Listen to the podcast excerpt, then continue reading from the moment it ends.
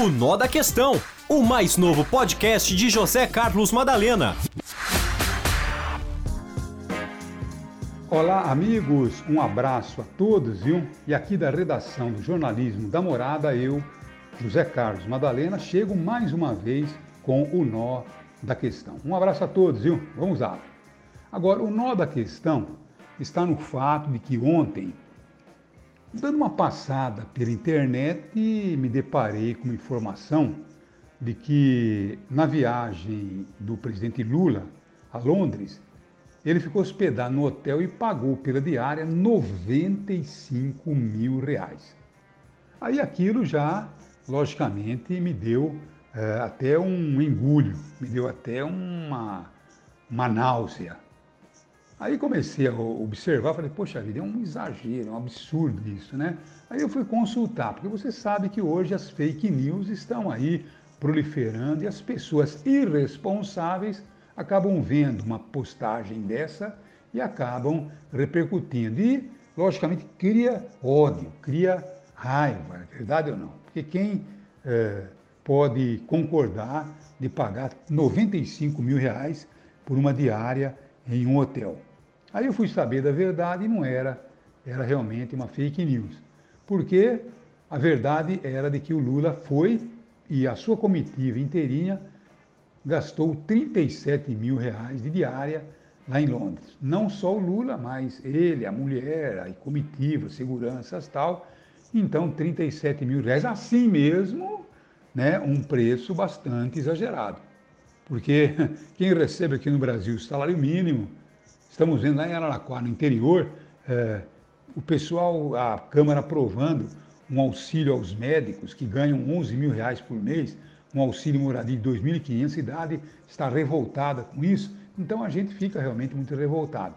Depois eu pesquisei também, para saber, bom, e a última viagem do Bolsonaro, quando ele ficou em Londres, como é que ele se hospedou? Não, ele se hospedou é, na, é, vamos dizer, é, na diplomacia brasileira se hospedou exatamente na embaixada brasileira e não gastou nada. Mas aí eu fui ver, não era verdade, gastou sim. Ele ficou na hospedaria brasileira, na embaixada brasileira, e ainda pagou de hotel 55 mil reais a diária. Quer dizer, ele não ficou no hotel e pagou 55 mil reais para quem? Para os seus seguranças? Então é uma situação que realmente só o Brasil tem dessas coisas, né? Então a gente fica aí bastante descontente com tudo isso. E se já não bastasse, agora surgiu aí no Metrópolis uma denúncia exclusiva no site Metrópolis, Metrópolis dizendo que o irmão do tenente coronel Mauro César Cid, ex-ajudante de ordem de Jair Bolsonaro, o Mauro César está preso, agora o irmão dele comprou nos Estados Unidos uma mansão de 8 milhões e 500 mil dólares. Nos últimos anos, ele fez outras aquisições milionárias, incluindo uma casa na Flórida.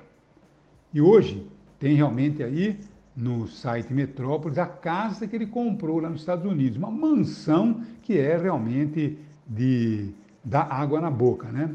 Tá bom? E alguns negócios que foram registrados em nome de um truste familiar, City Família Trust Agora, o Daniel Cid, esse irmão do Mauro César, teria atuado em milícias digitais contra as eleições, disseminando fake news durante as eleições presidenciais passadas. Quer dizer, situação realmente muito preocupante e tudo isso tem que ser investigado, porque eu fui procurar se era fake news, não foi fake news. O jornal, o site Metrópolis apurou e tem lá documentos provando por A mais B que realmente houve todas essas compras. Pode ser uma compra legal, ué, não pode ser?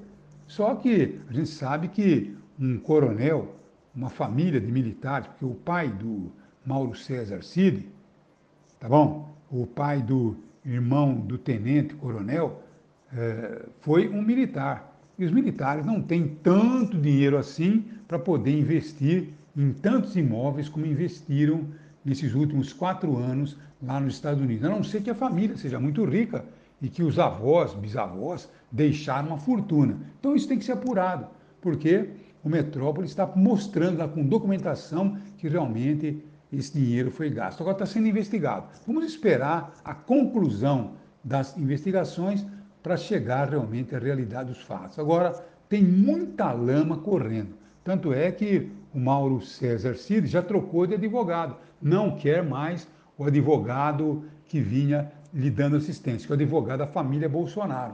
Tá bom? Então ele contratou um advogado que é especialista em delação premiada. Agora, se o Mauro Cider resolveu abrir a boca, então vamos ver o que é verdade e o que é mentira. Porque a delação premiada tem muita coisa que não é verdadeira e nós vimos isso no passado. Então agora vamos esperar para ver o que vai acontecer. Quanto embrolho, hein? É isso aí. Esse é o Nó da Questão. Desejo a você uma ótima quinta-feira e até amanhã, se Deus quiser. Um abraço a todos. O Nó da Questão. O Nó da Questão, o mais novo podcast de José Carlos Madalena.